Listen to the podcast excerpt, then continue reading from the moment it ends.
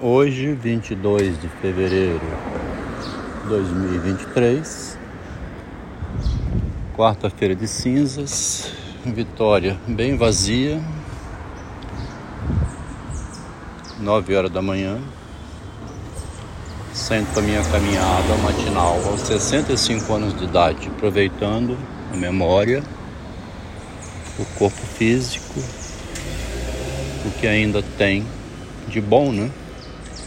Ontem à noite fui ver o Flamengo perder de 1 a 0 para Defensores del Valle com o meu filho num bar aqui perto. 9 e meia às 11 e meia da noite. Talvez no próximo jogo, quarta e terça-feira, venha ganhar, né? Joga no Maracanã. Textinho de hoje, eu vou usar aqui na minha reflexão filosófica é o melhor analista da pessoa o mais barato é ela mesma. Porque tive uma conversa ontem de um rapaz perguntando sobre é, análise, comentando que não toma medicamento, que não confia no analista, num psicólogo, pode estragar a vida dele, pode piorar tudo. Para mim, estragou minha vida, piorou tudo, aí eu consegui me recompor em 2003. Uma análise pode ser um problema quando mal conduzida, né? Aqui foi uma psicanálise de casal em que a mulher entrou detonando o marido, queria desestabilizar o marido e conseguiu. Talvez um psicólogo só não consiga não, mas é, é possível que também venha fazer o mesmo estrago ele tem razão em se proteger. O melhor analista da pessoa, o mais barato é ela mesma. Freud mostrou isso publicando sua análise com Jung, e Machado mostrou a análise que Bento Santiago fez de sua vida com Capitu. A pessoa não precisa pagar caro a um analista bom. Ela conhece sua própria história melhor do que ninguém. Nenhum psicanalista conhece a história da pessoa tão bem quanto ela própria. Ela é a melhor conhecedora de si mesma do que ela fez na vida para chegar onde chegou. Aonde a pessoa vai, seu psicanalista vai junto. Nenhuma pessoa consegue se separar do seu psicanalista quando essa psicanálise é ela mesma. O psicanalista da pessoa dorme junto com ela, está junto dela permanentemente, sabe tudo o que ela faz. Basta ela assumir, ter coragem de se encarar em seu próprio espelho. Se ela for a um psicanalista, não dirá tudo o que sabe.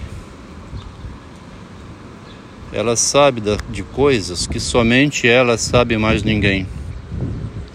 É até crueldade uma pessoa querer que alguém estranho a ela, que não convive com ela, que não a conhece tão bem em sua intimidade, faça análise dela. A cruel filosofia do narcisismo. Querer que outra pessoa te analise já é crueldade demais. Interessante como o texto evolui, né? Aprendi a fazer o jogo de palavras, a ser esperto com essas construções textuais. Aprendi com o tempo, né? Exercitando muito. É interessante. O exercício com a palavra fez com que ela se desenvolvesse melhor. Hoje já não sou mais aquela pessoa tão despreparada que fui antes, no jogo de palavras, né? Ainda tem o lado masculino que é a dificuldade em ser falso, em negar tudo, como faz a mulher com tanta facilidade, né? Nega na cara do marido coisas que ela fez e ela sabe que fez, que o marido sabe que fez, mas a mulher nega. Uma facilidade incrível, né? A famosa negação da gravidez de Capitu com Escobar na frente de Bentinho. É obra de Deus, Escobar. Essa necessidade da mulher proteger a imagem torna-se muito próxima da psicose. O homem quase que enlouquece diante dela. Ela nega um fato que fez no instante anterior. Nega tudo. Simplifica tudo negando e jogando a loucura para o outro lado. Quando a pessoa sabe, consegue ou quer manter a convivência no marido, ele vai considerando isso que ela faz, vai deixando para preservar a relação. Quando ela quer preservar a relação, ela aceita o que o marido faz. No caso aqui, aconteceu, a mulher não queria de jeito nenhum que o filho fosse estudar em outra cidade. Ele armou uma situação em que ela ficou exposta diante da melhor amiga. Ela acabou concordando e não desfez o relacionamento em janeiro de 2019 foi simplesmente desmascarada diante da melhor amiga. Mas era para o benefício do filho, só que guardou uma mágoa, um ódio do que aconteceu e depois fez parecido numa situação em que a filha ficou com ódio do pai. Criou uma situação artificial onde houve desentendimento da filha com o pai, que dura até hoje, quatro anos. O que ela podia ter feito depois, que era reconciliar os dois, ela não quis.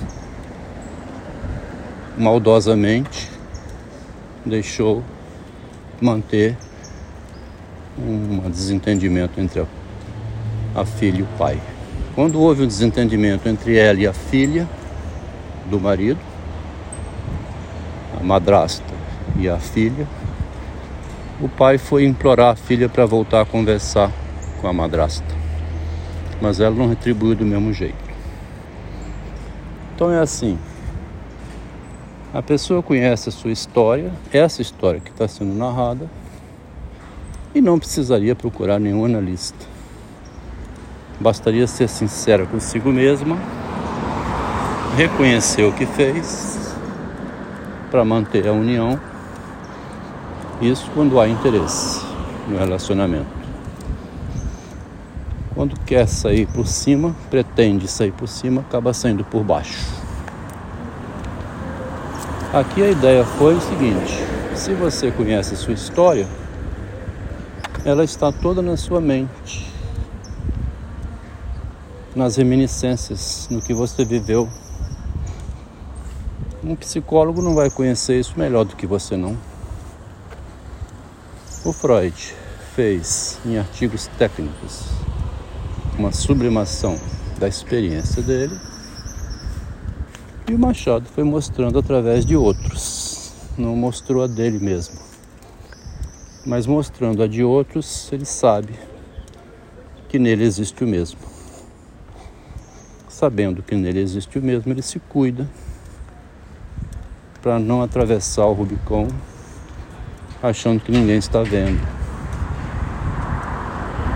As pessoas estão observando tudo, sabem o que está acontecendo. Como no conto Senhorita Abril, de Catherine Mansfield, a personagem observava tudo o que estava acontecendo. No final, ela escutou uma frase de uma pessoa reprovando, falando mal dela tudo que ela via como um teatro, ela também era uma atriz neste mesmo teatro. E chegou em casa e disse: E a estola chorou. Um chale, né? Que põe para fazer um passeio. Então, é próprio da pessoa perceber o ferimento narcísico, né? Ferimento na imagem. A Catherine Mansfield, uma grande escritora neozelandesa, que morreu com 32 anos, deixou uma bela obra analítica da realidade humana pelo lado da mulher. Existem também psicanalistas femininas disfarçadas de escritoras como a Clarice Lispector, né? E tem as feministas que vão transferir a responsabilidade e a culpa para o outro da sociedade, como Virginia Woolf. Diz que a mulher sofre devido ao homem. A Clarice Lispector e a Catherine Mansfield, pelo menos, são mais honestas, publicaram obras psicanalíticas onde reconhece a dificuldade inerente ao ser humano é próprio da pessoa humana sofrer pelo retorno sobre ela mesma do que ela faz em vida.